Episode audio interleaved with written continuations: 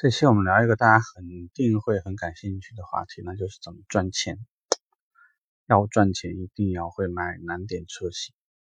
如果不会，那么我相信在未来的时候呢，畅销车型、快流车型的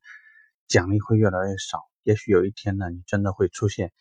像以前卖大众，我听说过有些门店卖一台像捷达那样的车，二十块钱，爱卖不卖。根本没有任何服务可言，客户冲着这个车的高性价比，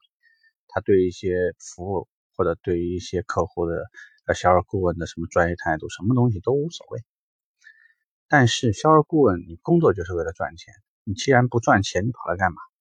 难点车型最主要的问题是什么？我们来分析一下。第一，难点车型主要的原因一种呢是颜色，对颜色比较特殊。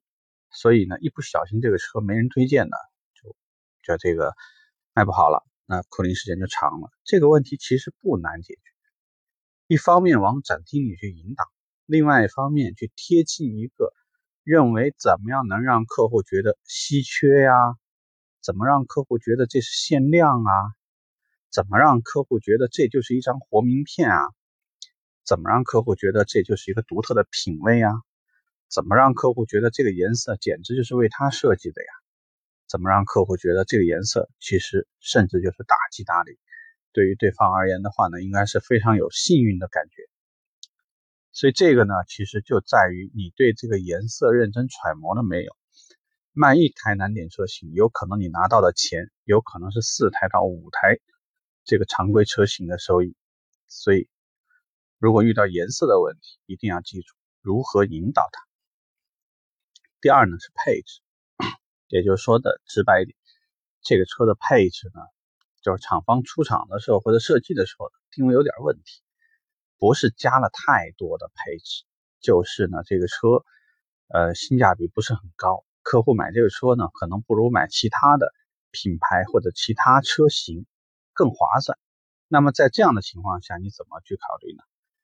那优先去考虑的就是预算至少还稍微接近一些的客户，不要把范围放得太大。另外呢，有需要还是把这个车呢放到展厅，能让所有的客户从这个配置开始看。当他发现，哎，这台车十八的，我要买那个十七的，这个外形啊、内饰啊、这个金属的一些饰条啊，包括这个车身所所使用的，比如说真皮品质不同啊，屏幕大小不一样啊。方向盘上面的话呢，多了很多功能啊，这里面还有一些限速的一些功能，在低配是没有的呀，就有很多这样的东西呢，都能让客户有一个放弃的一种可惜的感觉。只要政策的匹配呢稍微合理，那么这台车还是有可能被你推掉。还有一类呢，就是这就更便宜，那就像别克的昂克雷这样的车。嗯，那比例特别特别少。你想在一个常规的啊，平均车价大概十三万的车的这种品牌里面，你要买一台五六十万的车，当然是很难。那么最主要要引导的是什么呢？就是会有那么一些人特别喜欢低调，或者让别人看不懂。这就是以前有些客户为什么会去买林荫大道，会去买荣誉这样车型，他们也有一些很特殊的不同的喜好。那平时如果你在接待的时候非常有意识的为一些很特殊的客户做一些标注，然后一旦遇到类似车型的时候，及时的联络，并且呢尝试着邀约客户到店，然后对于车型进行了解对比，政策当然是能给多好给多好，因为这个对于老板来说，对于客户来说，双方都是一种博弈。我记得有一次呢，卖过一台这个捷豹的 X E X F L，六十一万八，因为长寿车型一般是四十多万，但是这台车呢是三点零三点零 T 微型六缸机械涡轮增压，啊，从这个车型而言，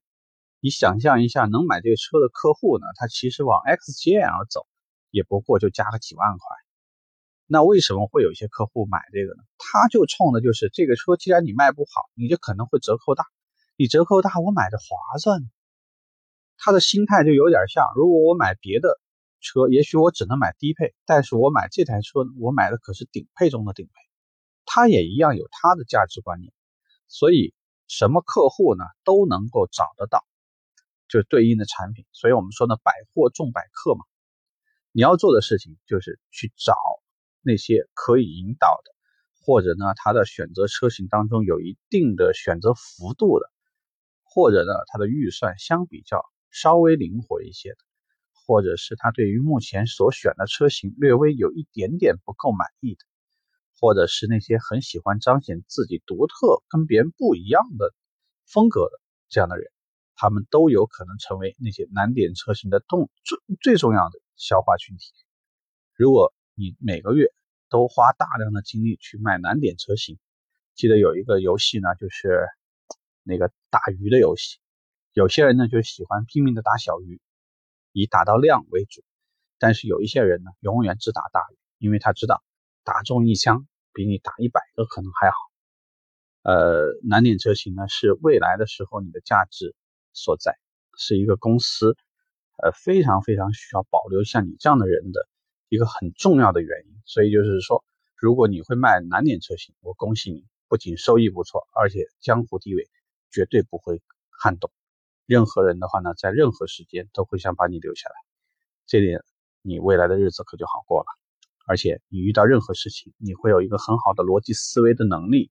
你会有一个很好的判断力，遇到任何的。事情的时候，你也会知道怎么样让自己逢凶化吉。OK，这个话题我们就聊这吧，拜拜。